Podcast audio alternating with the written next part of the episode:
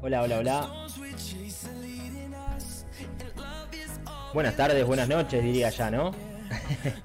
¿Cómo andan? Bueno, verán que estoy con parte de la pantalla que mi otra mitad no se encuentra. Mi otra mitad no se encuentra. Así que bueno.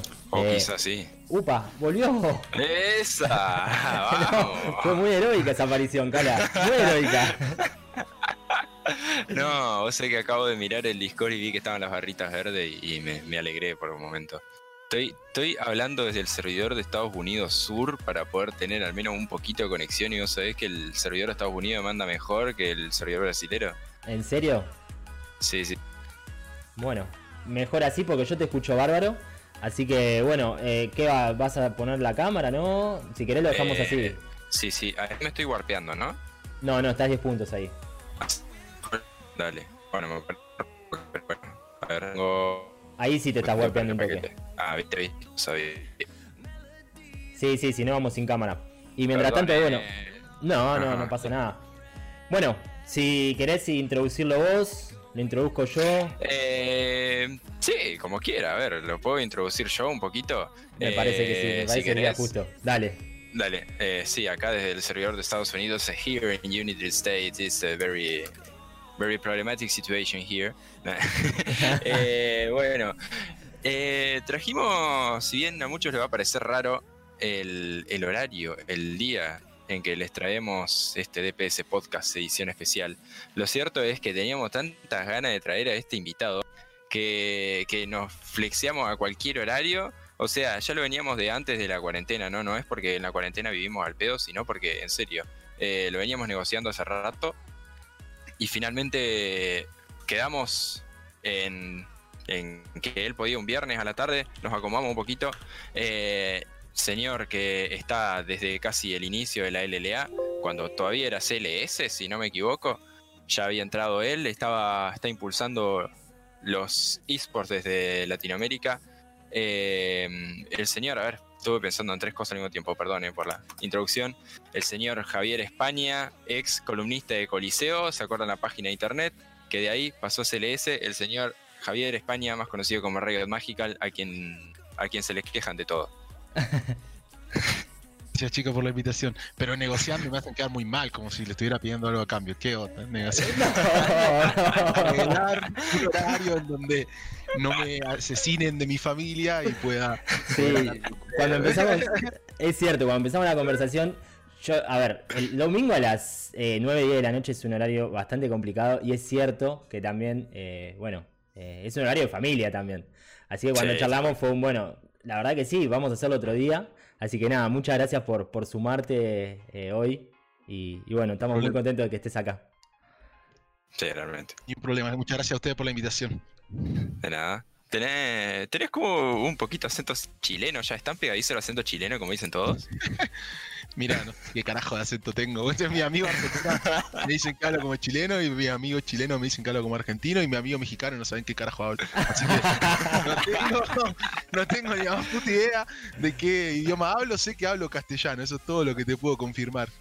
Pero se me patinan los acentos porque además yo no soy de Buenos Aires, entonces tengo. Ah, claro. eh, en realidad yo soy misionero, entonces tengo a- al final eh, incorporado quizá algún cantito si querés, pero, eh, Ah. pero no, lo perdimos en el camino. Che, eh, ay, perdón. Em, o sea, ¿vos estuviste en misiones siempre hasta que te invitaron de Riot? ¿O cómo fue tu No, no, no. travesía? A ver, yo, yo nací en Misiones, viví ahí hasta como los 10, 12 años, em, en Posada y en Puerto Iguazú. Después viví en Buenos Aires varios años, te- unos 3 años. Entonces, básicamente, mi acento fue mutando. A ver, desde Misiones yo pronunciaba y hablaba con la lluvia, eh, con el pollo y cosas así. Después llegué a Buenos Aires. Y la, lluvia se convirtió en lluvia y el pollo se convirtió en pollo. Y después me fui a vivir a Rosario, donde viví como 20 años, y entonces ahí es donde perdí las S. Entonces ahora digo Claro. 1, 2, 3, en lugar de 1, 2, 3. Entonces después me fui a Chile y agregué el súper y agregué el cantito y demás. y Entonces ya no sé. Mi acento se fue deformando a medida que me fui moviendo por, por el mundo y ahora no sé, me, va- me va a pegar, voy a empezar a decir órale y cosas así, porque estoy en México. Algo se me va a pegar. La chela también que le dicen allá a la cerveza, ¿no? Al- algo se me va a pegar. Algo se me va a pegar. Todavía no puedo confirmar ni denegar qué. Eso es todo. Qué bien. Y, la verdad que, interesante, digo, esta, esta capacidad de adaptarse, ir moviéndose, de ir viviendo en diferentes lugares, diferentes culturas. Eh, ¿cómo, ¿Cómo fue? ¿Cómo, digamos, cómo lo vivís eso, no? Digo, es súper interesante. Sí, a ver, en realidad, obviamente toda la primera parte de mi vida tenía que ver con el laburo de mi viejo. Eh, entonces mi viejo lo trasladaban por laburo y obviamente uno como su hijo se mm. traslada con él. Eh, ya desde que empecé eh, a ver, yo llegué a Rosario cuando entré a séptimo grado, básicamente. Eh, entonces, eh, ahí ya me quedé en Rosario, hice toda mi, hice mi secundaria, mi carrera universitaria, hice todo ahí. Ahí ya no me moví más. Pero previo a eso sí, donde nos movimos. Estuvimos en Posada, en Puerto Iguazú, en Buenos Aires y después en Rosario. Ahora, claro. yo me recibí en, Rosario, hice mis, mis, amigos, hice mi carrera, me casé, tuve mis hijos, mis dos primeros hijos en realidad. Y, y ahí fue que eh, que al final después desde Rosario fue que me, llamaron de Riot Games y ahí es donde me trasladé a Chile. Eh, y eh, así fue como un poco mi, traslado. Al final los primeros años y los primeros traslados dentro de Argentina al final tenían que ver con el laburo de mi viejo, ¿no? No era más como una elección. Ya los traslados a Chile y a México, eso sí tuvieron que ver con, una, con un tema laboral y una decisión de familia en todo caso. Claro.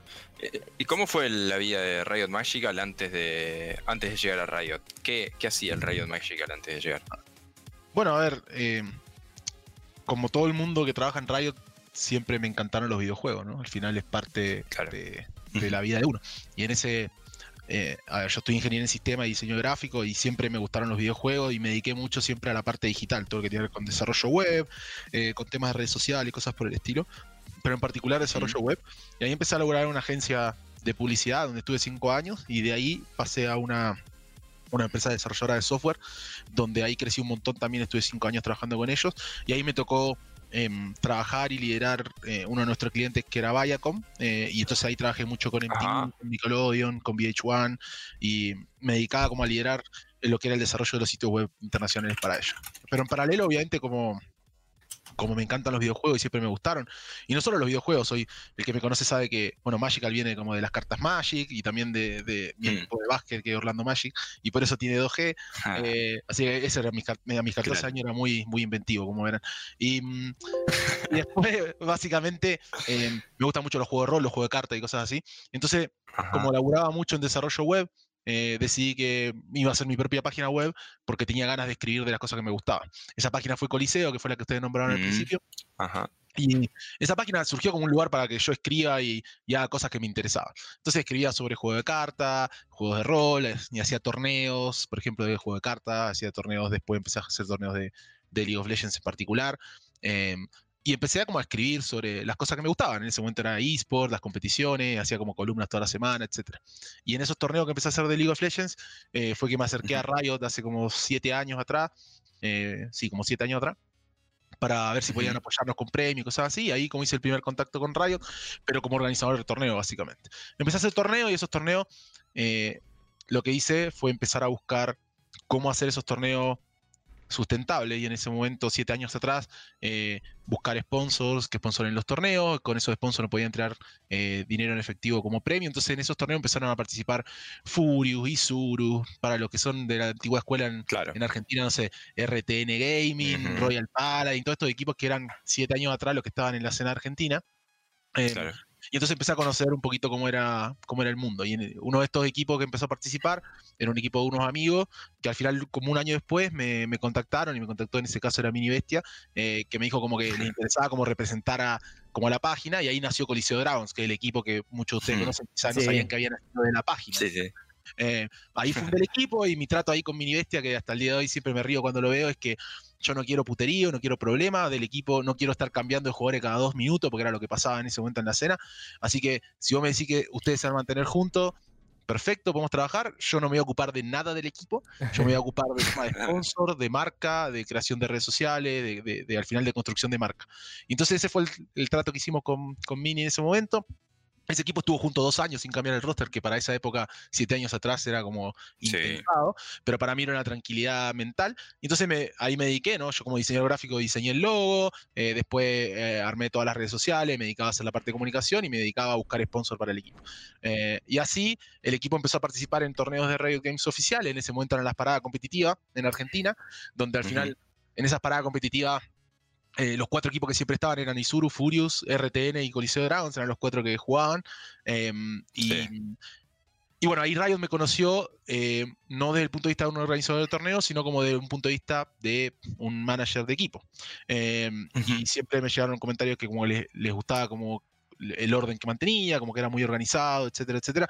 Al final yo ya para ese momento tenía como 10 años laburando en desarrollo de proyectos, en project management, entonces al final tenía como un, Básicamente soy, además soy un tipo que soy extremadamente organizado, quizá un poquito enfermo. Eh, y, nada, al final, un par de años después, en un día, me acuerdo en un almuerzo después de la parada competitiva argentina con, en ese momento, Leo Ibáñez, que era el que estaba llevando adelante la, la, el desarrollo de eSport acá en la región.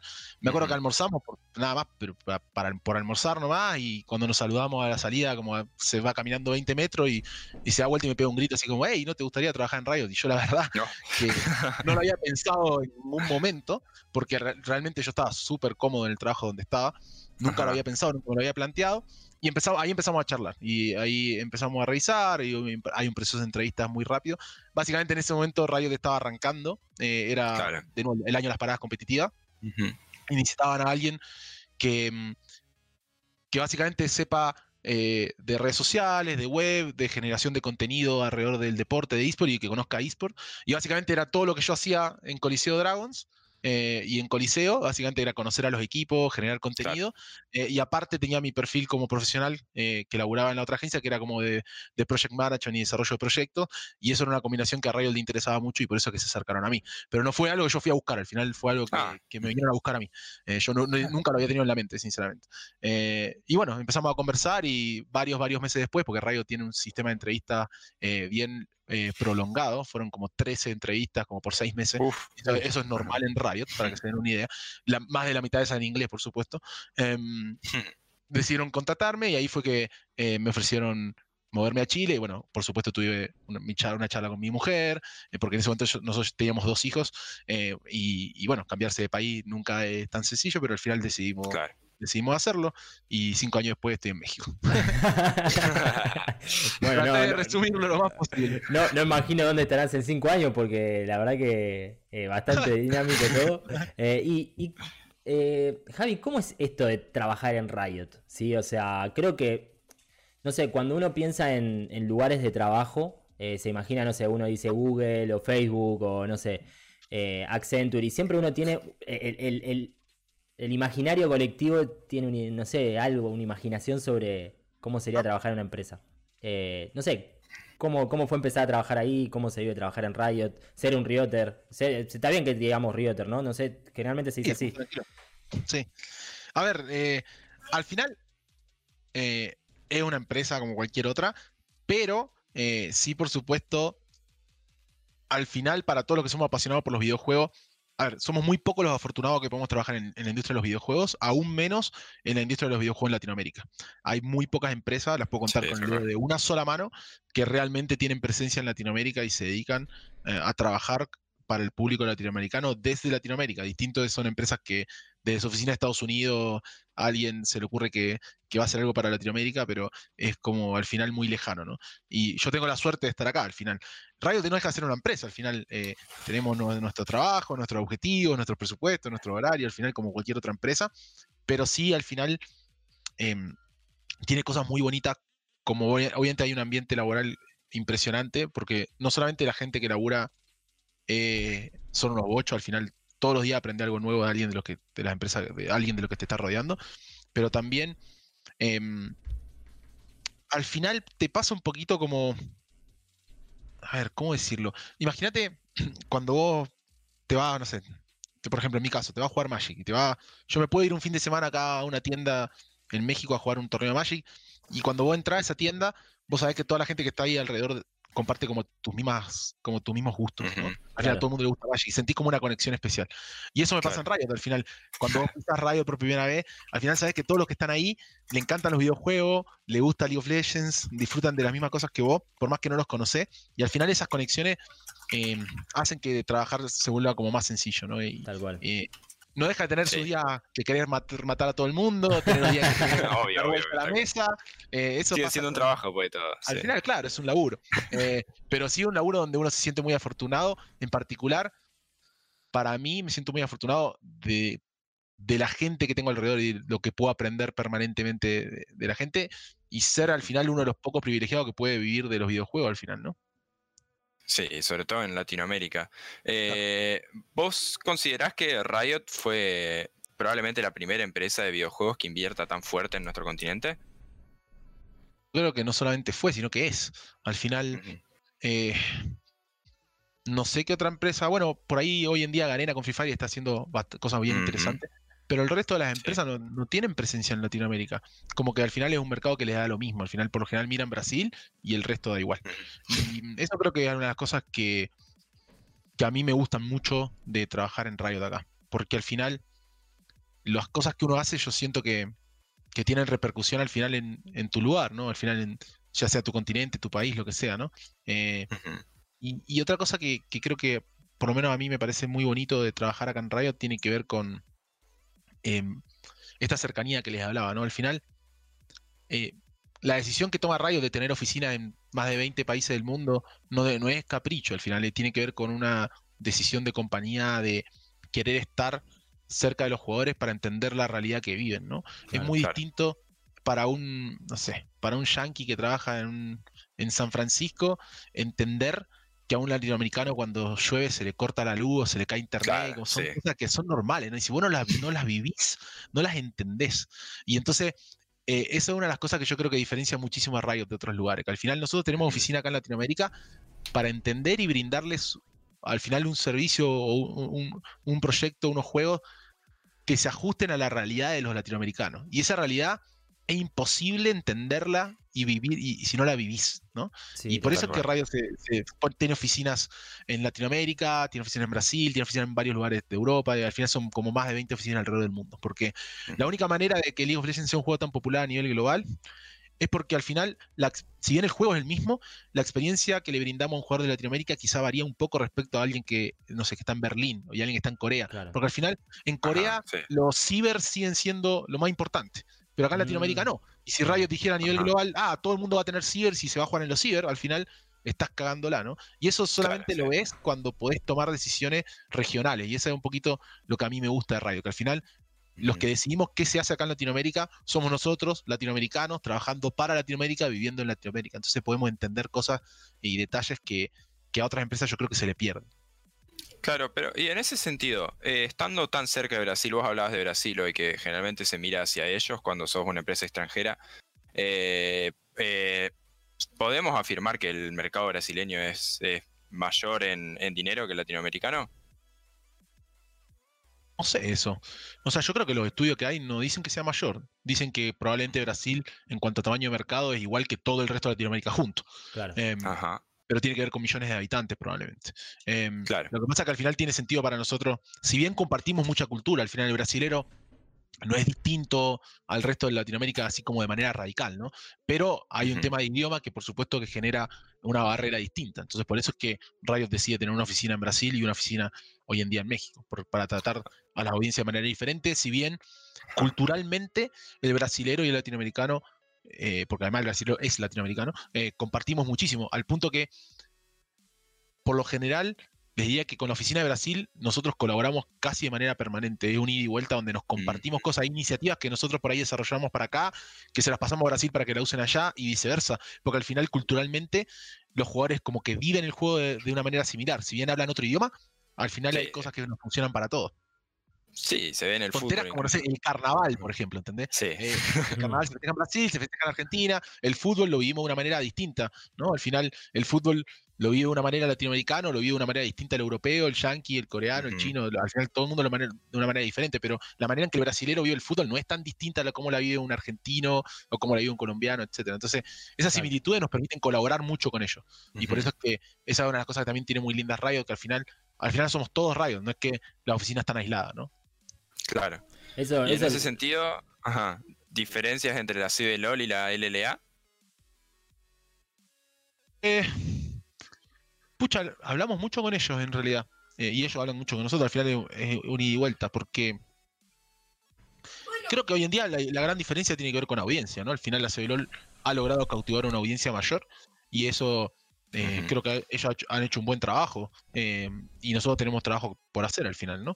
Eh, cuando la CBLOL está en vivo, por ahí 100.000 personas viéndolo y nosotros estamos en vivo y por ahí tenés 20, 30.000. Entonces, evidentemente, ellos han hecho un, buen trabajo. Creo que las circunstancias no son iguales, es bien difícil de comparar al final. Sí, totalmente. ellos trabajan para un país y al final, por ejemplo, de mi punto de vista muy personal, es mucho más fácil lograr que todo, todo el país se abandere atrás de un equipo cuando va a ir a jugar internacionalmente. Por ejemplo, cuando cualquier equipo que gana la CBLOL, al final representa a Brasil y somos todos brasileros, ¿no? Pero al final lo que nos pasaba mucho en el pasado a nosotros era, ah, mira, no sé, Lion le ganó a KLG, entonces Lion va a representar a, Latinoamérica. El jugador del sur no le interesaba que lo represente Lion. Y lo mismo pasaba al revés, cuando KLG ganaba, anda a pedirle a alguien de México que apoye a KLG en el Mundial. No, imposible. Entonces, creo que al final e, ese tipo de cosas al final también generan, es más fácil crear y subir y, generar audiencias, si bien no es la única manera, creo que ellos han hecho un montón de cosas muy bien a lo largo de los años y nosotros tenemos cosas para, por hacer. Creo que uno de los primeros pasos que, hemos dado que yo le veo mucho sentido es el crear la LLA, ¿no? Al final dejar de tener, de tener ligas separadas eh, en, norte-sur, creo que nos está ayudando a crecer la audiencia mucho y, y, eso al final es el camino que queremos llevar para, para lograr la sustentabilidad de todos los actores en la escena, ¿no? Que ese es un poquito el objetivo que hay. Claro.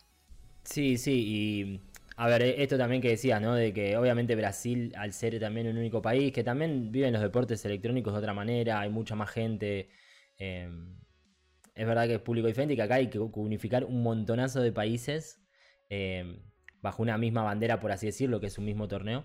Y, relacionado a esto que mencionabas, eh, ¿cómo se vivió el, eh, este cambio a, México. Bueno, este es el, primer split. Eh, hubo, mucha gente a favor, otra gente que por ahí no estuvo de acuerdo.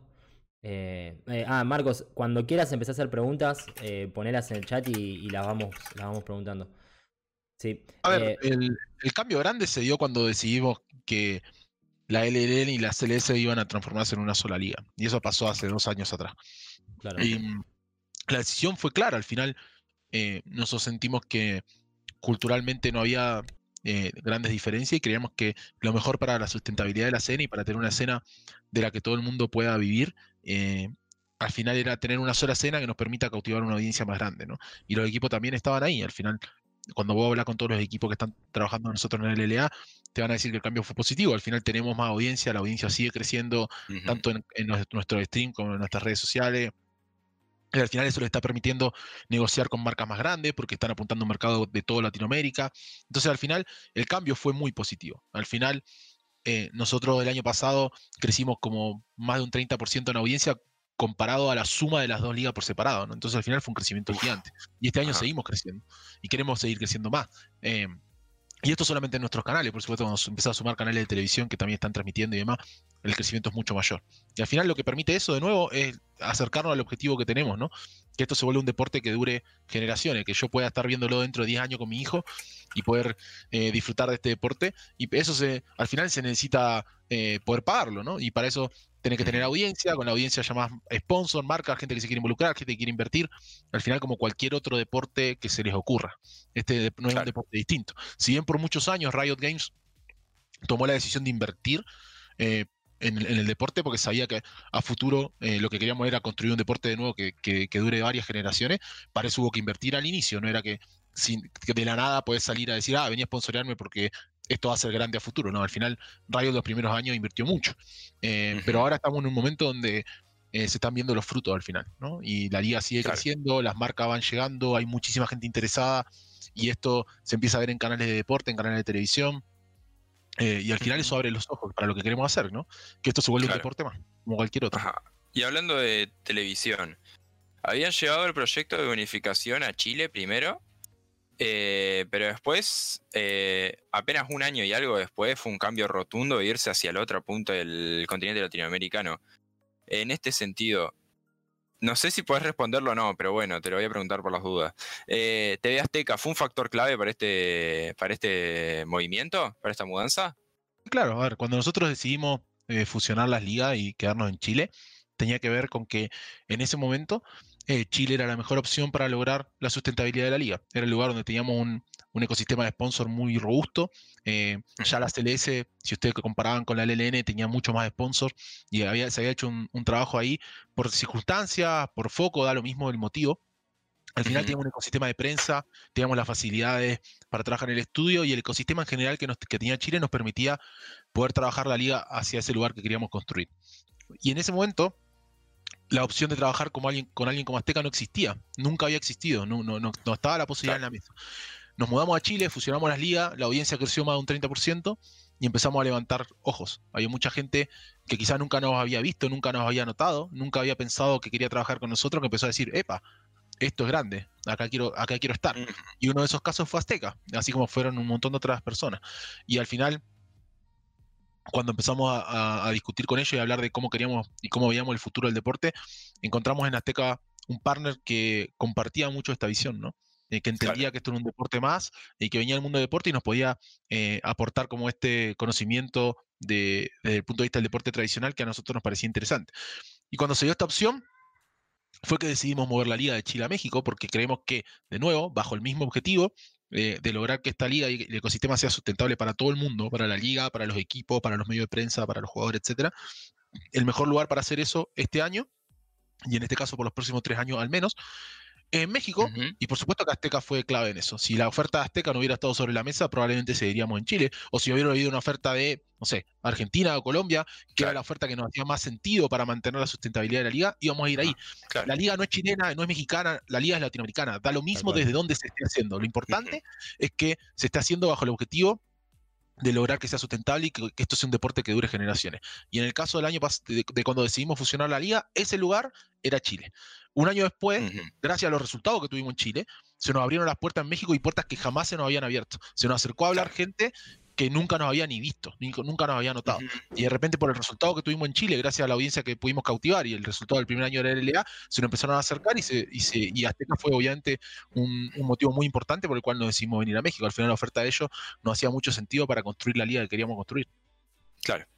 Bueno, ahí, ahí Topera preguntaba justo, justamente algo relacionado a eso de por qué habían empezado la unificación en Chile, eh, siendo que por ahí era conveniente empezarla en México. Y bueno, justamente porque esa unificación, claro, ahí va, eso, claro. Eh, digamos, la consecuencia de la unificación fue la, aparición de, de TV Azteca, digamos.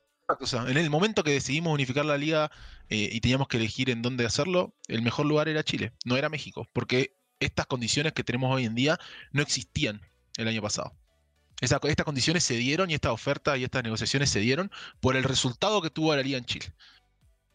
Si no nos hubieran dado, si nosotros hubiéramos unificado la liga en Chile y no hubiera visto la mitad de la gente, te aseguro que Azteca no venía a, a sí, tal cual. Excelente. Eh, Marcos deja una pregunta que me parece muy interesante eh, ahí en el chat. Dice, ya que vos te admitiste como fan de los Orlando Magic, seguidor de la NBA, ¿Cómo ves la idea de que haya un tope salarial para las para los equipos del, LLA, ¿no? Como el sentido de la NBA, es decir, eh, equipos franquiciados un poquito. Quizá lo de la franquicia lo podemos dejar de lado, pero el hecho de que si se quiere exceder un cierto límite de, salario, haya que pagar una multa. Mira, esto es algo que em, el equipo de operaciones que tenemos en la liga revisa todos los años. Y cada año deciden, si, a ver, en el momento que nosotros veamos que por bolsillo eh, un equipo está generando ventajas competitivas que nos parecen que desvirtúan la competencia, seguro que vamos a poner un tope salarial. De momento, no creemos que sea necesario. Esa es la ah, realidad. Y el, equipo, el equipo de operación de liga todos los años lo está evaluando. Y si algún año nosotros decimos, mira, puta, de, repente este equipo tiene cuatro inversores de no sé qué y están inflando los salarios de todo el mundo y se están llevando a, los mejores jugadores a, base de dinero, y eso creemos que al final es perjudicial para la liga y para el ecosistema y para el resto del equipo, ese momento va a ser el que vamos a decidir poner un tope salarial. Ese momento hoy en día no existe. Hoy en día, si bien hay equipos que tienen mayor presupuesto que otros, no creemos que la diferencia sea tan abismal como para meditar poner un control sobre eso.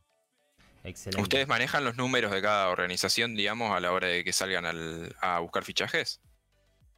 A ver, nosotros como liga le, exigimos un mínimo salarial para los jugadores, que es un mínimo que nosotros consideramos que les permite eh, dedicarse a esto y vivir como corresponde, pero no le exigimos un máximo. Entonces, obviamente, eh, como pasa en cualquier deporte, por decir cualquier ejemplo, eh, Wailotu no cobra lo mismo que otros de los ADC de la liga. No, probablemente Seiya no cobra lo mismo que los otros mid. Y eso tiene que ver con cualquier deporte, tener figuras y la figura al final hacen valer su estatus de figura, ¿no? Y eso me parece que es Exacto. Ahora, y los equipos sí, nosotros, a ver, si bien eh, los equipos deciden cuánto van a pagarle a los jugadores y demás. Después ellos nos, eh, nos, tienen que presentar los contratos con los jugadores, porque, a ver, Riot tiene contrato con los equipos.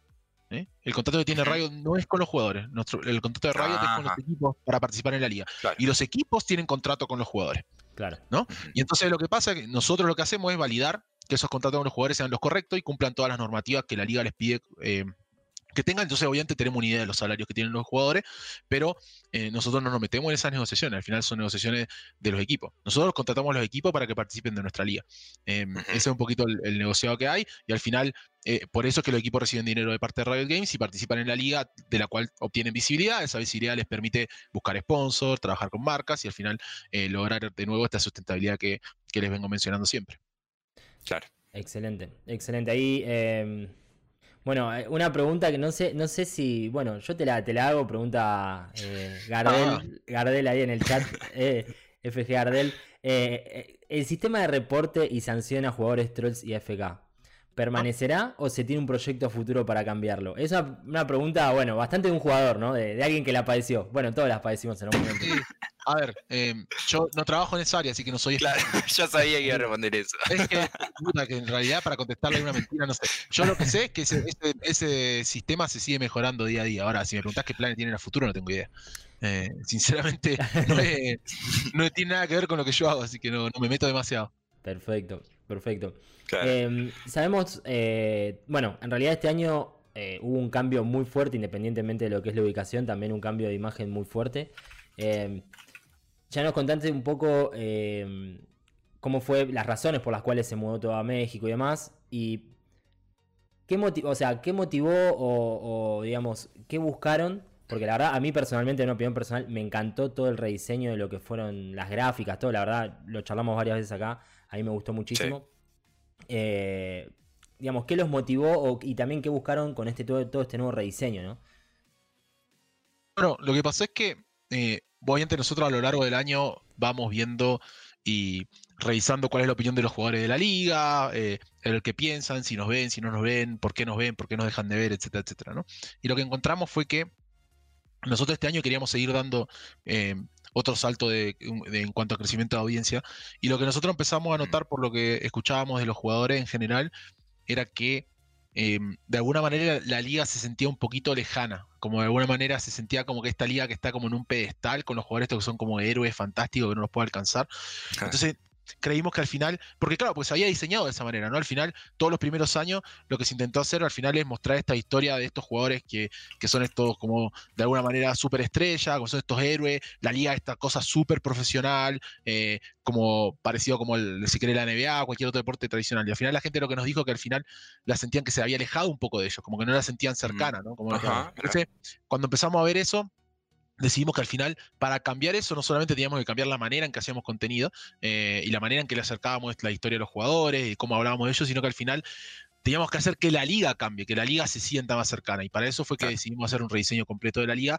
Eh, y desde ahí salen todas las cosas que están referidas al rediseño de la liga. Desde el logo, que vos lo veis y lo puede hacer cualquiera con una lapicera en la casa, una virome, eh, tiene que ver con que, ¿cómo hacemos para que la liga sea más cercana? Bueno, que, que cualquiera pueda agarrar el logo de la liga y hacerlo en donde sea, ¿no? Y hacerlo suyo. Mostrarlo, y como todo tiene, todo está como conectado de alguna manera, ¿no? Pero tiene que ver con escuchar a los jugadores, ¿no? Y el cambio a México, con la, con la, apertura del estudio, era un gran momento para tener un, como un gran impacto, un gran choque, de mostrar como un cambio muy fuerte. Bueno, no solamente era la audiencia en vivo, sino también un, diseño nuevo, eh, este partnership con Azteca, entonces era un buen momento para atender a, esto que nos decían los jugadores, que la liga se sentía un poquito más lejana. Entonces hoy en día eh, van a ver que este año estamos trabajando mucho más contenido que tienen que ver con interacción en redes sociales, con que la gente pregunte y que le está contestando. Hicimos unos videos donde Calypso contesta preguntas, hicimos uno donde Cody, después a hacer otro, sacamos. Al final, todos estos contenidos que tienen que ver con cercanía con la gente tienen que ver con eso, ¿no? Con cómo los acercamos. Sí, sí, la verdad que honestamente le, menciono esto, cara, la verdad que todo lo que fue el, como la presentación o el estadio, todo lo que hicieron a nivel estadio, a nivel de también rediseño, eh, para mí fue alucinante, la verdad que está muy bueno. Creo que pusieron la vara eh, por encima, no sé, yo el otro día estaba viendo, en una pantalla estaba viendo la LLA y en otra pantalla estaba jugando, em, ¿cómo se llama? La Liga de Estados Unidos, no me sale el nombre ahora. Em, el 7. LCS. Y LSS, ajá. LSS, sí. Y estaba viendo la variedad y yo como que honestamente veía como que todo el formato y el diseño de la LSS era muchísimo más viejo, como muchísimo más conservador.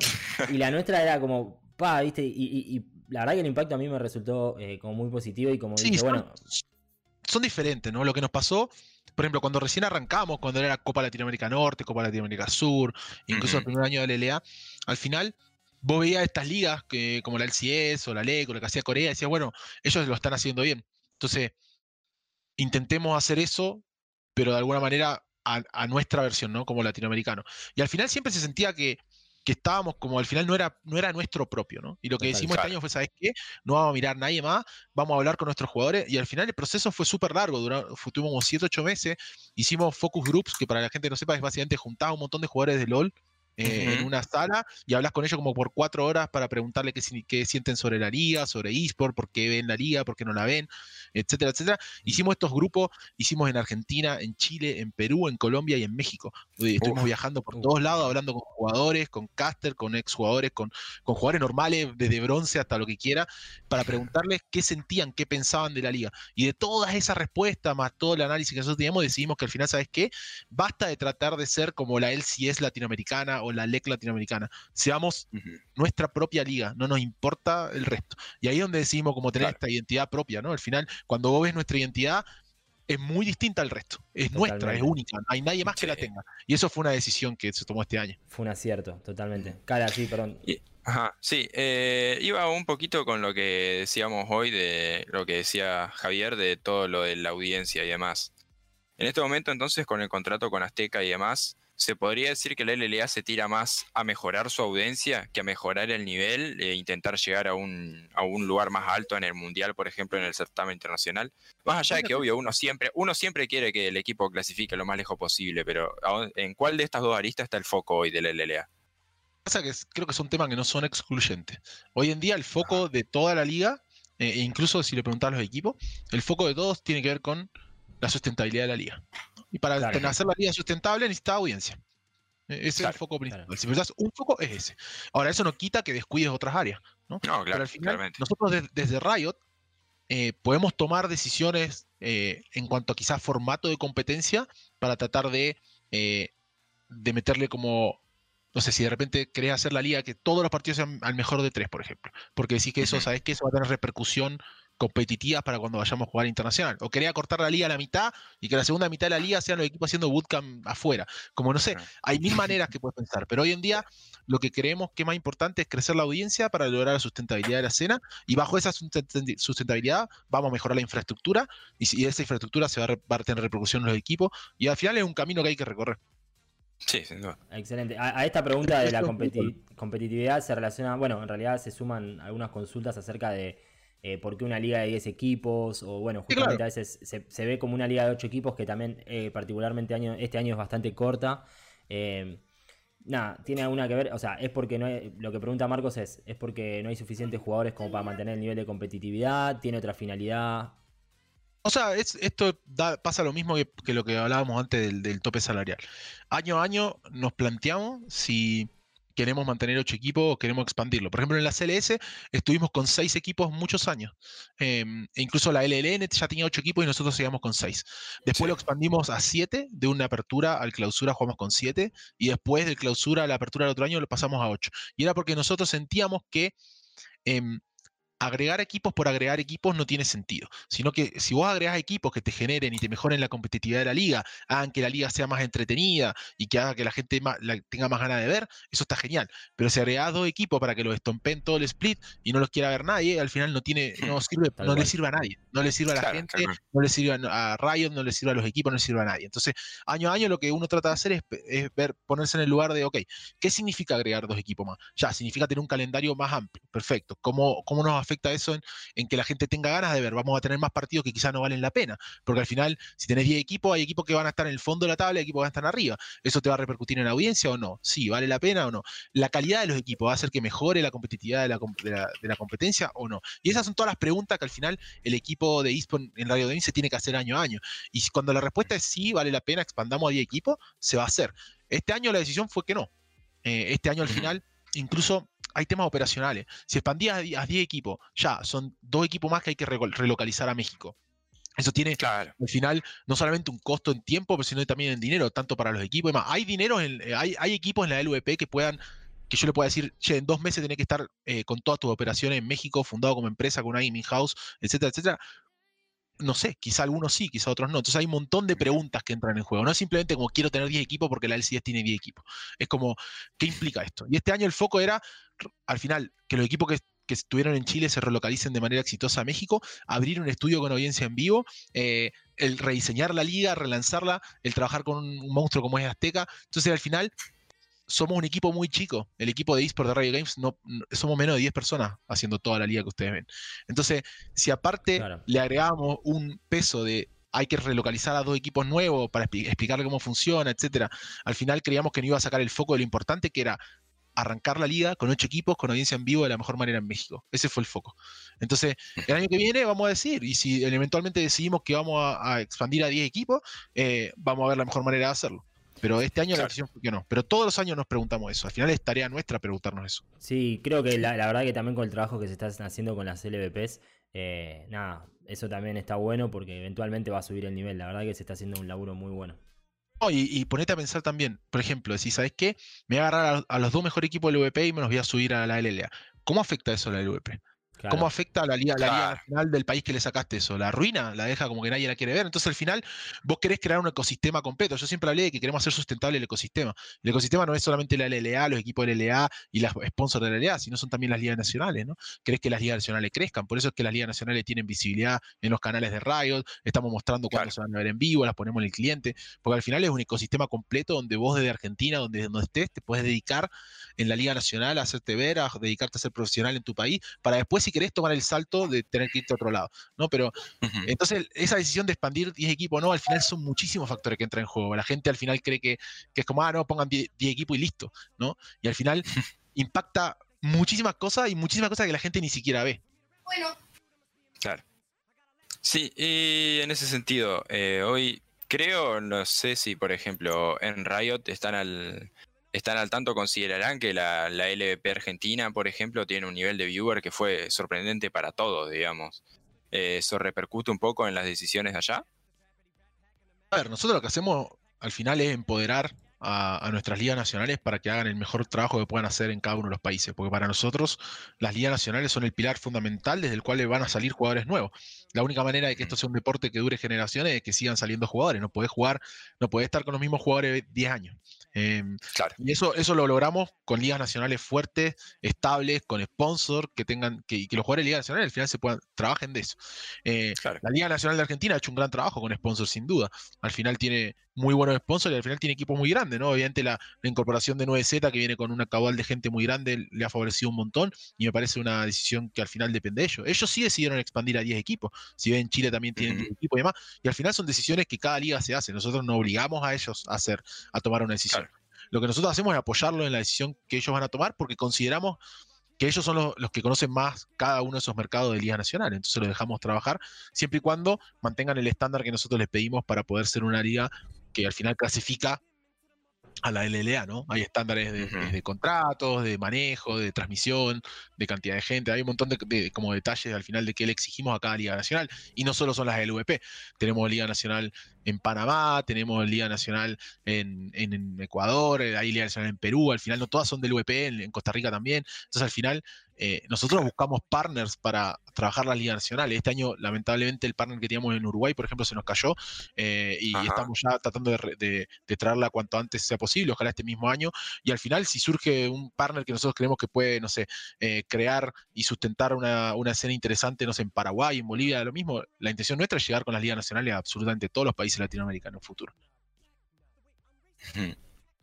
Eh, sí, y en ese sentido, siguiendo un poquito con el lado de, LVP, eh, vos habías hablado de que era muy difícil trasladar un equipo nuevo, avisarle que se tiene que ir a México, instalarse como empresa y demás. Eh, por eso fue que hubo tanta, tanta previa antes de la primera temporada del LLA y relativamente tan pocos partidos, porque me acuerdo que se habían cerrado los traspasos. Esto, bueno, nosotros, no sé si sabrás, pero nosotros somos, estamos caracterizados como hinchas de Furious. Ah. Así que de nuestra parte, como que a Furious le, según Onur, por ejemplo, decía que el poco, el poco calendario y la mucha antelación lo había afectado mucho, sobre todo con el tema Armando. Eh, y en ese sentido, en la mudanza, eh, todo esto de la mudanza, todo esto de, la, de forjarse como empresa en México, ¿me motivó que haya tan, unas vacaciones tan largas? No, a ver. Em, el tema de los rosters y el tema del inicio de la liga son cosas diferentes. Nosotros somos una liga de las 12 ligas oficiales de Radio Games a nivel internacional y bajo ese estándar hay estándares internacionales que nosotros tenemos que cumplir. Es, es necesario que todas las ligas del mundo eh, en cierta fecha límite entreguen los rosters de todo su equipo. Y esta fecha límite era en diciembre. Y eso era lo ah, mismo para todas las ligas alrededor del mundo, no solo para nosotros. Y después, la decisión de cuándo queremos arrancar la liga, también tenemos un rango de fechas. Nosotros, todas las ligas del mundo tienen un rango de fechas de ya. Podés arrancar desde esta fecha hasta máximo esta fecha y nos tenés que entregar tu campeón para máximo esta fecha. Porque este campeón va al MSI, después va al Mundial, etc. Entonces hay como por eso que todas las ligas del mundo se juegan más o menos en las mismas fechas, ¿no? Con semanas más, semanas menos, pero nunca hay un mes de diferencia. Y tiene que ver con que al final tenemos una estructura global que hace que los campeones vayan a competir internacionalmente y para eso tenemos que eh, cumplir ciertas fechas. Esas fechas tienen que ver desde presentaciones de rosters hasta inicio de temporada. Nosotros este año decidimos arrancar en febrero en lugar de enero, porque creíamos que, primero por el formato que teníamos, no necesitábamos tantas semanas. Eh, por ejemplo, el año pasado con un triple round robin, de entrada ya tenés como, no sé, eran como 10 semanas de fase de grupo más, al final este, con este formato creo que son dos semanas menos de competencia. Entonces al final teníamos un poquito más de aire por ese sentido, porque creíamos que el formato era el, mejor para lo que queríamos este año. Em, y aparte, estábamos construyendo el estudio es un estudio que se construyó en tiempo récord. Y, cualquier, y cualquier semana extra que teníamos nos permitía llegar con el estudio de, mejor manera. Entonces al final, por eso es que decidimos arrancar en febrero. Tenía que ver con un tema operativo, eh, tenía que ver con un tema al final también de que los equipos se acomoden en México de la mejor manera, eh, y también tenía que ver eh, con un tema de que el, largo de nuestro calendario nos lo, permitía. Eso al final son diversos factores, ¿no? Está, bueno esto que mencionás porque a veces también, eh, digamos, que, que, nos los cuentes, porque en general a veces la gente piensa que las decisiones se toman al, al tuntún, como se dice. Bueno, nada, pinta febrero, queremos febrero. Y en realidad hay, también toda una lógica y también eh, una bajada, por así decirlo, o un, un, orden a nivel eh, mundial, global, por parte de, Riot. Si no es que tipo, bueno, nos pintó, lo arrancamos en febrero porque tenemos ganas. está bueno solamente no, y no solamente que tenés como, al final no es, una bajada, sino son lineamientos globales, ¿no? al final Tal cual, todo el mundo tiene como estas ventanas. Por ejemplo, la, ¿qué permite hacer estas cosas? El tener estas ventanas que todas las ligas del mundo las respetan, nos permite, por ejemplo, que si hay jugadores que se quieran mover de una liga a otra, eh, los tiempos de apertura de roster para fichaje sean los mismos en Brasil que en acá, que en Europa y demás, entonces permite que los jugadores se puedan mover de una liga a la otra de manera correcta. Si al final cada liga hace lo que quiere, la apertura de fichaje en, en, nuestra liga es la última dos semanas de abril y no sé, en Brasil son las dos primeras de mayo, y entonces esa fecha no coincide, entonces no, no permitís que ningún jugador se pueda mover entre la liga, por ejemplo. Entonces, como hay, y quizás a nosotros no nos pega mucho, pero quizás entre Europa y Estados Unidos se ve mucho el, el movimiento de jugadores, entre Corea y China se ve mucho. Entonces al final tiene que ver con ser un deporte global. Y cuando sos un deporte global, tomas la decisión hay ciertas cosas que tenés que hacer. Una de las cosas es mantener al final una estructura y un orden global que permita que se sienta global el deporte. Eh, y el tema de fechas viene con eso. Pero también nosotros en particular teníamos, obviamente que teníamos que desarrollar el estudio y eso también fue un cambio. Y no solamente los equipos se tuvieron que mudar a México. Todo el equipo que trabajaba en Riot Games eh, desde Chile tuvo que moverse, trasladar a su familia, mudarse, buscar casa. Entonces al final esas semanitas extra que ganamos, que el formato nos lo permitió, nos permitió que todos lleguemos de la mejor manera para arrancar. ¿Podríamos haber arrancado el 15 de enero? Sí, podríamos haber arrancado el 15 de enero. Eh, ¿Era lo mejor para la liga? No. Era muy tirado de los pelos. Sí, sí, sí. Em, bueno, yendo un poco más a lo actual, dejando un poquito toda la planificación, ahora me hizo acordar todo lo de China y demás, porque ahí en, el, en los comentarios dicen que el inicio del LPL habría arruinado la presentación del roster del LLA, no sé, y, pero en ese sentido, ya que estábamos hablando de la LPL, que fue la primera que suspendió por el coronavirus, ahora nos toca de cerca. Eh, y bueno, después de haber suspendido la primera la fecha pasada, el fin de semana que pasamos sin LLA, ahora se viene una fecha online. Em, ¿Cómo fue planificar todo esto? cómo es en realidad. Al final sí, cómo es en realidad. Sí. Eh, lo, mismo lo que, lo que les dijimos, ¿no? Al final, obviamente no es un mundo que, nos, esperábamos. Esto es una situación global que, al final nos afecta a todos. Eh, por supuesto, para nosotros es mucho más fácil trabajar desde nuestro estudio y demás. De repente, el, el tener que hacer una operación online, la gente dice, no, pero fíjate que el LVP lo hace online. No es lo mismo, el LVP lo hace online, pero lo hacen todos desde un estudio juntos, los ocho personas que están trabajando, lo que sea, donde están con toda su maquinaria, con su conexión a internet, etcétera. Nosotros no estamos haciendo eso. Nosotros lo que tenemos que hacer es que cada uno de los casters de su casa pueda estar haciendo eso. Cada uno de los observadores eh, desde, su casa, con su conexión desde su casa, que además las conexiones latinoamericanas no son iguales que las que están en Estados Unidos y en Europa. Esa es una pregunta que salió. No, la LEC lo hizo en una semana. Las conexiones a internet de Europa y la conectividad que hay eh, y el hardware que pueden tener en la casa probablemente no es la misma realidad que tenemos en Latinoamérica, ¿no? Entonces al final, sí, nos va a tomar un poco más de tiempo y estamos todavía haciendo pruebas. Se están haciendo pruebas, se hicieron pruebas en la semana, se van a seguir haciendo pruebas el fin de semana. Eh, y desde cambios de equipo, hay compras, conexiones nuevas que hay que hacer, hay que llevar, hay que tener las, los observadores en sus casas con las computadoras que tienen que tener, asegurarse que los equipos tengan conectividad desde su gaming house correcta para poder enviarnos la señal y que puedan jugar de la mejor manera. El ver cómo revisar cosas de cómo puede evitar que hagan trampa porque están en la gaming house, de, tener, de poder tener una cámara ahí o un árbitro presente en cada una de las gaming house, hay como mil maneras. Entonces, no es solamente que prendes el OBS como la gente cree y saliste online con la LDA. Eh, eso no es así, hay una repercusión enorme de, de cosas que suceden alrededor, ¿no? Y entonces eso lleva tiempo y al final ¿Podíamos salir este fin de semana? Probablemente sí, podíamos haber salido, pero sin ensayar nada. ¿Vale la pena? No. Y vamos a seguir ensayando, vamos a seguir probando. Y el martes ya dijimos que vamos a avisar eh, si ya salimos el fin de semana que viene o si nos toma una semana más. Y si nos toma una semana más, lo vamos a hacer. Porque lo que queremos es salir bien. ¿no? Y al final, eh, acá se están desde contratando conexión a internet en lugares donde quizá no tenían, subiéndole la velocidad de internet en la casa a gente que tenía una velocidad menor y necesita mayor para hacer el trabajo, como, y esas cosas toman tiempo. Y no somos los únicos que están trabajando en la casa. Cuando vos le vas a llamar a, un proveedor de internet y le decís, necesito que me instale una fibra nueva en esta casa porque queremos hacer una transmisión online, ellos también están trabajando en la casa, ellos también están en casa. Entonces al final es una situación extraordinaria a la cual nos tenemos que ajustar que para nosotros es mucho más fácil estar en el estudio, eh, pero hoy en día no tenemos eso. Entonces tenemos que encontrar la manera de, eh, y esto es algo que hablamos con los equipos, los equipos están muy interesados en que la, en que la liga continúe, ellos no, querían cancelar la liga, porque a ellos les interesa terminar, seguir jugando de manera online, ellos creen, ellos están cada uno en su gaming house, eh, cuidándose obviamente en cuarentena, todo lo que quieras, pero al final ellos están interesados en competir, en mantener la competencia, porque a los equipos obviamente les interesa. Entonces, esa decisión la tomamos con ellos. Ahora, si vamos, nuestra idea es ojalá cuanto antes. Si puede ser la semana que viene, genial. Eh, si tiene que ser una semana más, será una semana más. Pero lo vamos a hacer cuando estemos seguros de que, de que es lo mejor. Pero de nuevo, empezar a comparar realidades entre países distintos, tan distintos como Europa, Estados Unidos, China. A China le tomó como un mes volver de manera online. Claro, sí. Eh, entonces, al final, eh, la gente siempre quiere comparar para, como para tirar mierda, como para, decir, ah, sí, somos lo peor. siempre lo mismo, ¿eh? siempre en todo, todo lo que hacemos. Al final, al latinoamericano le encanta decir que lo que tiene es una mierda y que lo, lo de afuera es mejor. Como siempre el, pasto enfrente es más verde que el tuyo, ¿no? Y esto es una realidad que nosotros ya entendemos y ya sabemos convivir con ella, pero a veces en situaciones como esta eh, te da un poquito de bronca, decir, puta madre, pero ¿por qué no, no ven un poco que al final es un esfuerzo enorme que se está haciendo, ¿no? Y transmitir online no es fácil. Y mejorar las conectividades, las computadoras de cada una de las casas, conectar 10, 15 personas a trabajar de manera online para hacer una transmisión, es un trabajo gigante. No es algo fácil. Sí, Acá, sí ahí eh, ya lo dice, no lo sabía. ah, íbamos a decir lo mismo. dice, casi 8 horas duró el stream de la LEC. Entre pausas, por desconexiones de internet de los equipos, a veces no se escuchaba el sonido del juego. Durante 10 minutos estuvo caído y después salió sin caster. Se equivocaron en el feed de varias partidas y así. Justamente esto que mencionás, ¿no? Y te aseguro. Que... aseguro que si nosotros salimos al aire eh, la semana que viene o la otra y salimos todo bien, nadie va a decir nada. Nadie va a decir ah, como felicitaciones. Sí, definitivamente.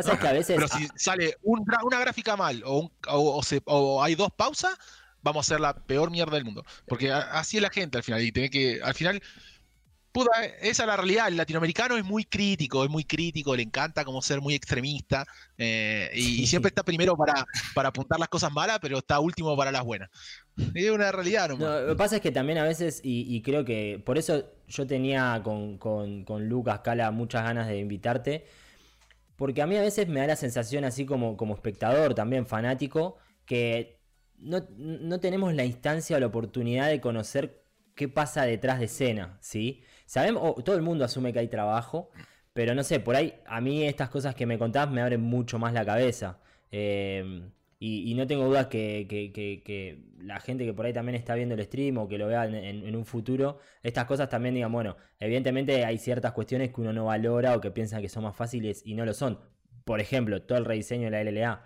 Eh, eh, haberte escuchado saber que es un proceso que llevó entre 7 y 8 meses eh, y que evaluaron tantas personas en tantos países, a uno lo deja recalculando. Y también pasa, por ejemplo, con esto que mencionás, que no es cuestión de prender el OBS y listo, sino todo lo contrario. Hay una logística, hay, hay un montón de cuestiones detrás y que le pasó a la LEC. También, si, que, si quieren comparar, el que quiera comparar, bueno, vea que la LEC también tuvo kilómetros. No, y son realidades distintas. A ver, la, gente de Europa, yo en particular, eh, más allá de, la, gran relación que tengo con toda la gente que trabaja en eSport en Brasil por los años de conocerlo, eh, probablemente tengo la, misma relación con la gente de Europa porque he trabajado muchas veces con ellos y, he tenido la oportunidad de estar en su oficina y, ayudarlos en muchos eventos internacionales. Entonces, si me mm. preguntás como la oficina en la que mayor relación tengo con otros Rioters en la oficina de, Europa, y ellos son tres o cuatro veces más personas corriendo la LEC que lo que somos corriendo la LLA, por lo, menos.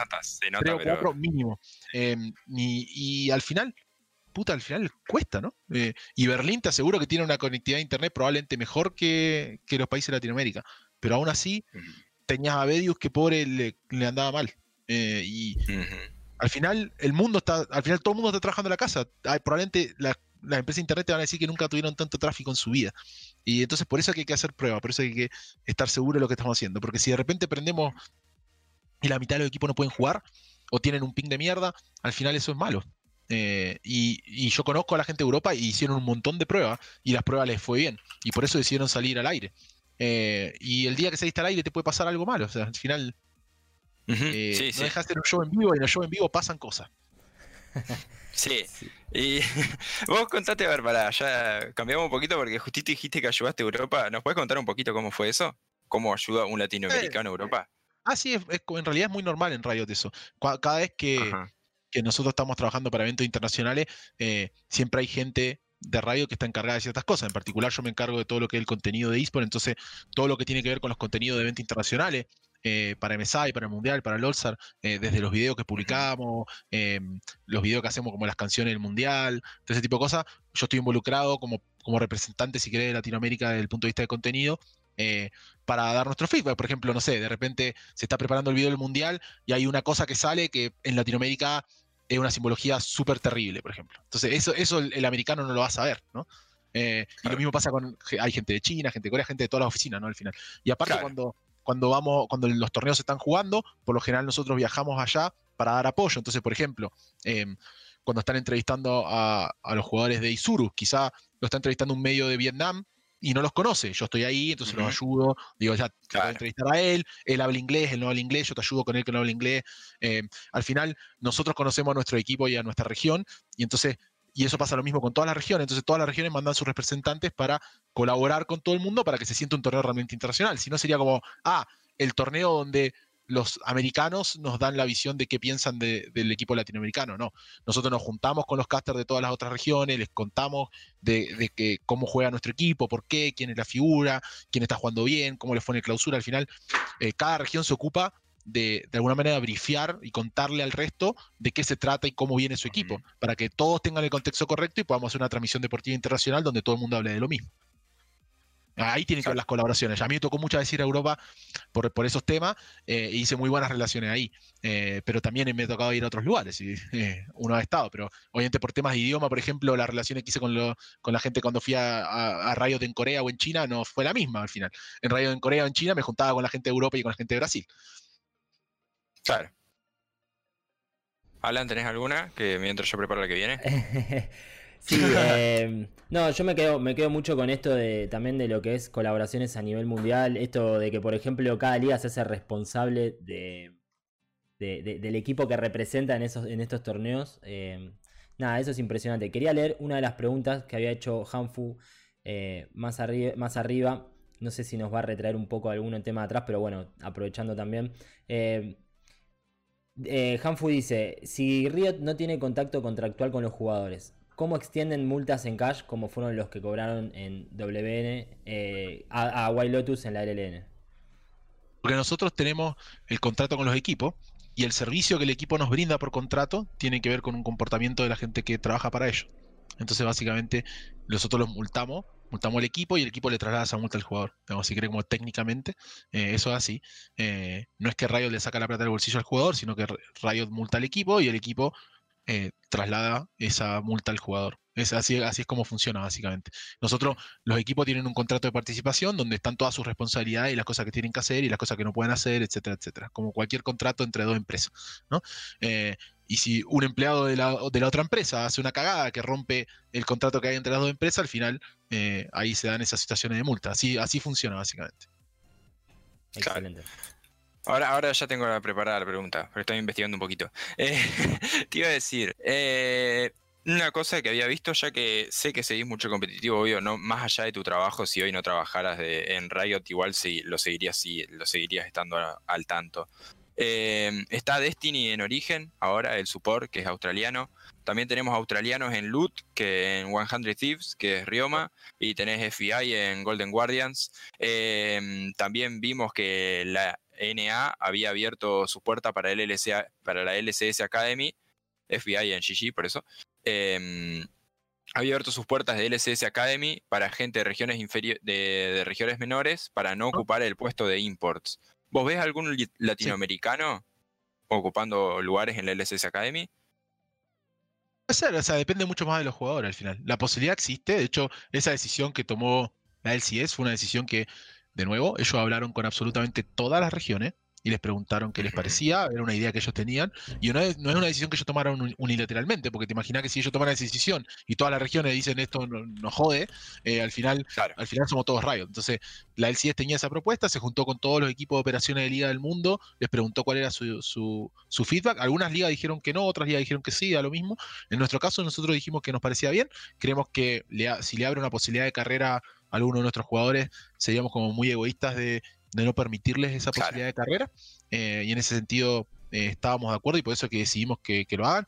Y yo creo que, que se puede dar. Lo, que, lo único que me pasa a mí es que, como los jugadores, como si querés de más renombre que tenemos acá en Latinoamérica, yo no creo que se quieran ir a jugar a la academia del CIES. O sea, quizá por un tema de dinero, pero al final ellos no dejan de ser deportistas. Eh, y al final quieren ganar.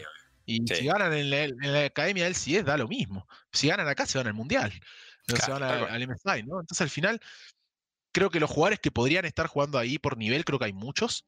Eh, pero creo que al final ese bichito competitivo que tienen, al final les tira, ¿no?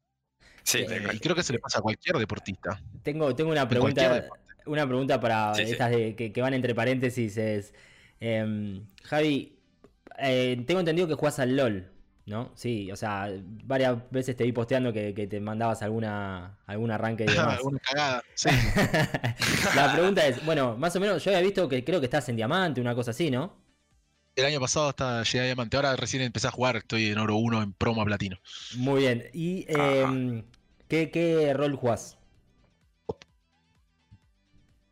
Hola, hola. Juego solamente tanque. Ay, se cortó. Solamente tanques solamente tanques, no me gusta. Me, encanta jugar top, juego Shen, Maokai, Sion, Poppy, eh, todos los tanques que se te ocurran que se puedan jugar en el top, los juego. No me gusta jugar Irelia, ni Fiora, ni Riven, ni nada de eso. Me gusta pararme y que me traten de pegar y se mueran pegándome. excelente, excelente. Buenísimo. Y ahora, bueno, en realidad ahora estás eh, jugando en el servidor de Norteamérica. Estoy jugando en LAN. Ah, en LAN. Ah, buenísimo. Sí. Sí, no, como que no me da mucha ganas de jugar en Norteamérica. Al final me gusta el poder hablar con, con la gente para la que uno trabaja, el poder. Al final uno termina, Claro. uno termina trabajando para la gente del AN y del AS, ¿no? Y entonces el, el jugar en otro servidor como que te aleja un poco de su realidad, porque quizá Claro, las cosas que no suceden en el servidor de Norteamérica no son, no son las mismas que suceden en Latinoamérica Norte. Entonces al final eh, jugué cinco años en Latinoamérica Sur, o sea, en realidad más, porque más allá de los años que jugué para Raid, jugaba de antes. eh, y entonces creo que como puedo entender un poco lo que sucede ahí y me interesaba como ver un poco el otro lado, ¿no? Como qué, qué pasa en Latinoamérica Norte. Yo creo que no son muy distintos en general los servidores. Eh, me pasa que, eh, no, como que me pasa como en todos lados, ¿no? A veces toca partida donde se- a algunos se les conecta internet, alguna partida donde alguno se Claro. vuelve loco y putea a todo el mundo, esas cosas pasan eh, y le pasan a todo el mundo. Eh, pero no, no he notado como una, como una diferencia radical entre ambos servidores, pero como me interesa jugar en los servidores para los cuales trabajamos, ¿no? Para al final poder eh, compartir y entender eh, un poco más lo que pasa acá, porque al final nosotros tenemos que tomar decisiones para nuestros jugadores, no para el jugador de Estados Unidos. Buenísimo. Claro. ¿Y cuál es tu mejor pick? ¿Cuál es tu, tu, tu main? Te diría, eh, hoy en día. Nautilus siempre fue, jugué muchísimo Nautilus, muchísimo Shen, son los dos campeones que más jugué, eh, pero te diría que Shen. ¿Y, y tu peor pick? O sea, ese que decís, bueno, mejor docheo. Puta, a ver. Eh, creo que el. Bueno, no sé, como rol, quizá otro rol. Pero. A ver. En una época, cuando, cuando empecé a jugar, yo empecé a jugar a DC, porque me empecé a jugar con mis amigos y eran cuatro que jugaban y le faltaba una DC, entonces empecé a jugar a DC. Y fue la época donde Graves era DC. Era muy Ujú. divertido. Eh, Claro. Pero ahora si juego Graves probablemente doy lástima. No sé, pero no sé. Como que igual no me salgo mucho de, lo que, de las cosas que, que me gustan. O sea, siempre juego tanques. Y si me toca soporte, probablemente voy Shen, Leona, Alistar. eh, y por ahí me, me toca a mí juego Echo. Pero así como en general. Y Echo lo juego porque simplemente lo jugué mucho en la época que se jugaba Echo Tank en top, que era hermoso. Entonces. Sí. Eh, y era, estaba rotísima esa mierda. Eh, y en general, eh, no, no me salgo mucho, así que te diría que no es- lo que sí tengo son malas partidas. Hay partidas donde al final juego Jet todo el tiempo y hay una partida que me da como el orto y me hacen mierda. y De repente me toca alguien adelante que es mucho mejor y nada que hacer nomás. O sea, eh, me pasa más eso que, que como que me sienta que con un campeón juego mal. Me pasa más que me doy cuenta que de repente me toca jugar contra alguien enfrente que al final juega mucho mejor. y simplemente lo acepto y ya. Y sí. Pero te toxiquean mucho por ser Rioter. Te dicen, eh, tenés que jugar mejor, una cosa así. A ver, hay una percepción de mucha gente que todos los Raiders son Challenger, cosa que O sea, de hecho, eh, en, en toda la oficina, yo que soy diamante, hay otro chico que es, es máster o diamante también, y el resto te diría que oro para abajo, hay dos, creo que dos platinos y muchísimo bronce al final. No es requerimiento ser challenger para trabajar en Riot, ¿no? Lo que tenés que saber es, es de conocer el juego, disfrutar del juego, al final es como ser gamer, ¿no? Pero no, Claro, lo- sí. pero a ver, me, me ha pasado me ha pasado de entrar a partida y me dicen, ah, mira un Rioter, como me, ba- me bañaron una cuenta, te voy a trolear la partida y se suicidan No. abajo de torre todas las. Sí. ¡No! Sí, me ha, me ha pasado. No me ha ¿En pasado serio? muchas veces, me ha pasado. Instaban para veces. ese. Va con el nombrecito No, anotado o sea, cuando yo no baneo, no, no baneo gente, lo reporto y ya, pero me da mucha pena por los otros ocho jugadores que hay en la partida. Al final es por mi culpa, le acabo de cagar la partida a otra gente. No, pero ni siquiera por tu culpa, porque no, no, no lo he hecho. No, y lo vos- claro. claro, ni Es por siquiera. trabajar en Riot, así como, ah, mira, trabajé en Riot, la semana pasada me bañaron una cuenta, así que te voy a trolear. Qué maldad, que, qué maldad tiene la gente. Me, pasa- me ha- me ha pasado, no me pasa muy seguido, eh, pero me ha pasado. Y en general, la gente no se da cuenta, por ejemplo, si está jugando con alguien de Riot o no, hasta que alguien dice algo. Entonces hay partidas, Claro. por ahí juego tres o cuatro partidas y hay una partida que se dan cuenta que soy de Riot. Y eso que mi nick dice Riot Magical. Pero Claro. ni lo leen al final. Ah, pero eh, al final el- la comunidad se termina siendo de la gente de, de plata para abajo, ¿no? ¿Cómo, cómo es claro, la de mayor cantidad de jugadores son plata, bronce Y y sí. hierro, obviamente. Claro, ¿cómo haces para cuidar una comunidad que sabés que en Latinoamérica somos todos tóxicos ya por la... no todo, pero ya la identidad, la, la toxicidad corre por las venas así. Y- pero aún lo así... mismo que cuidarlo- decíamos antes. Ajá. El latinoamericano dice que todo lo que tiene es como lo peor. Dice, no, somos el servidor más tóxico del mundo. No, falso, mentira. Nosotros vemos los, el número de reporte y los, los niveles de toxicidad y no somos el servidor más tóxico del mundo. Eso es completamente falso por datos. Ajá, Pero mira. nosotros como el latinoamericano se mira a sí mismo y siempre dice que es lo peor. Lo mismo que pasaba antes, ¿no? Que les decía, eh, no, que nuestra liga es una de la- lo peor y que nuestros jugadores son lo tóxicos. Siempre lo peor. Así como somos como muy, Y, y- como muy críticos para esas cosas. cu- ¿Cuál Eh, es a ver, el, primero- el- el servidor que más, más toxiquea? Ah, no, no te lo voy a decir, no me corresponde. Ah, ok, listo, no, no, no, no, si no se permite, no se permite. Tira No voy la a mandar piedra. a nadie abajo del barco. Mira, preguntale a jugadores profesionales, estos jugadores que han viajado mucho, jugadores de KLG, de Lion, etcétera, que jugaron en muchos servidores alrededor del mundo y preguntale. Y Dale, dale, alguna vez, bueno, el dale, cuando entrevistemos a alguno vamos a Mar- tomar esta pregunta. Estoy entre Turquía, estoy entre Turquía y Corea, pero bueno, no, esto es apreciación mía nomás. Lo Bueno, dejo a su imaginación.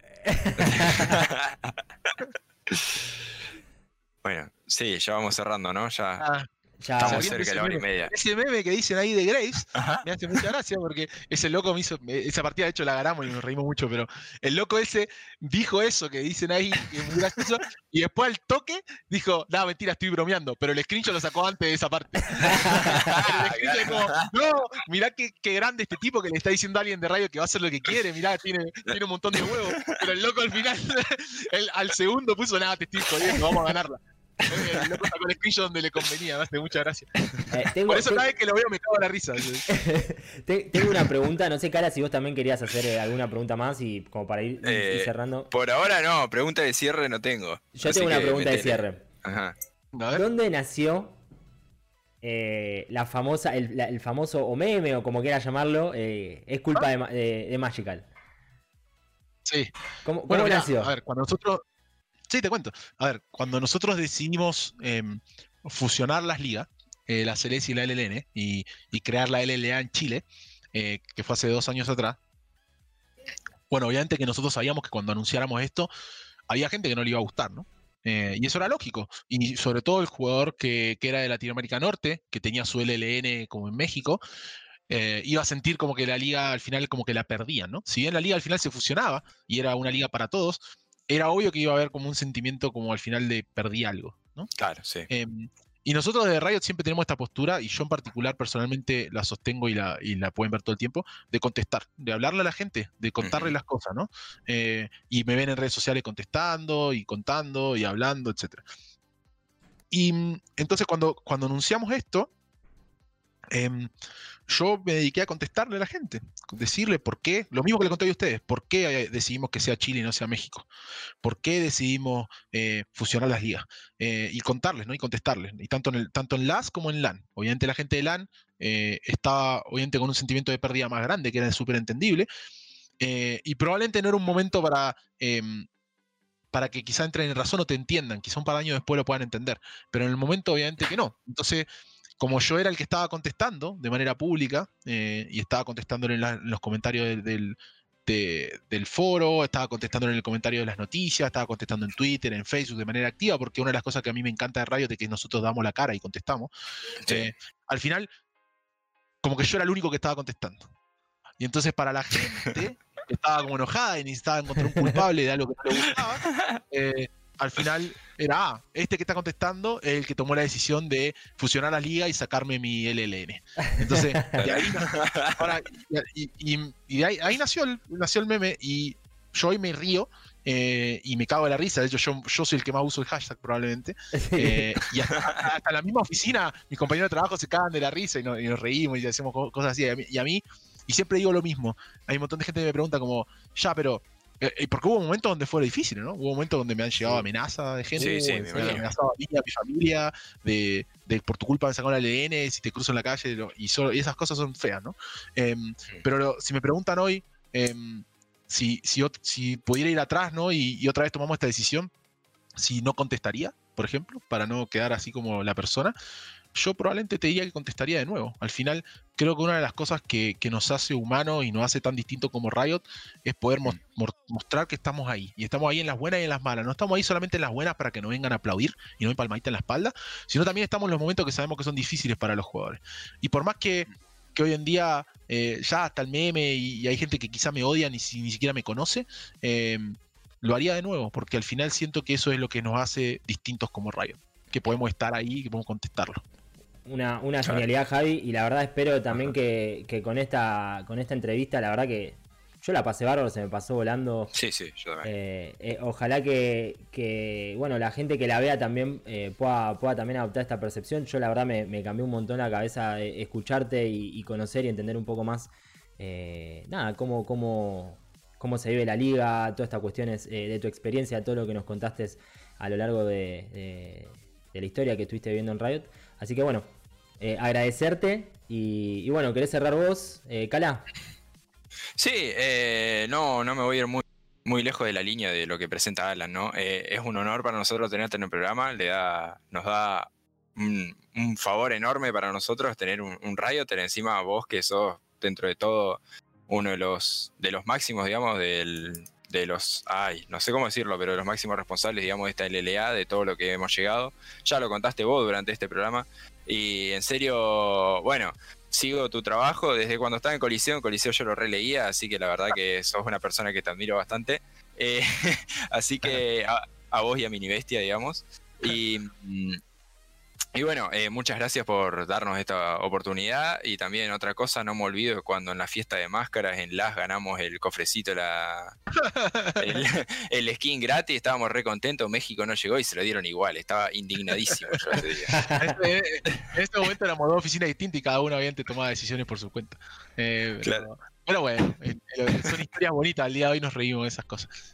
pero bueno, al final creo que esas cosas también nos enseñan, ¿no? Nos enseñan un poco el que al final éramos, si, si al final, por ejemplo, ese tipo de cosas nos enseñó muy claramente que sí, claro, somos servidores distintos, pero al final somos una gran comunidad. Porque si no fuéramos una gran comunidad, la gente de LAN no se hubiera enterado de lo de LAN y viceversa, ¿no? Al final, y eso también te va dando la nota de lo que, de la manera en que estamos trabajando hoy, ¿no? Al final estamos trabajando para toda Latinoamérica desde una sola oficina. Eh, y eso tiene que ver con, experiencias que uno va ganando. Y esto significa que, y esto lo vamos a decir siempre nosotros y lo vamos a escuchar siempre, nosotros no hemos hecho todas las cosas bien, la hemos cagado y la vamos a seguir cagando. Pero lo que sí le aseguramos es que cuando la caguemos, vamos a aprender eh, para no cagarla de nuevo. Y cuando la caguemos, somos capaces de salir a decir que la cagamos. Eh, y, vamos a salir a decir que la cagamos y lo lamentamos y no fue nuestra intención. Al final, siempre pueden estar seguros que cuando hacemos algo, nunca lo hacemos con la intención de cagar a nadie ni que hacer la cosa mal. Siempre hacemos las cosas con la intención de hacer lo mejor para ustedes, que son los jugadores al final. Claro. Sí, definitivamente. No sé, bueno, no, mucho más realmente. Como te dijimos, muchas gracias, la pasé súper bien. Eh, se pasó rapidísimo la hora y media de programa.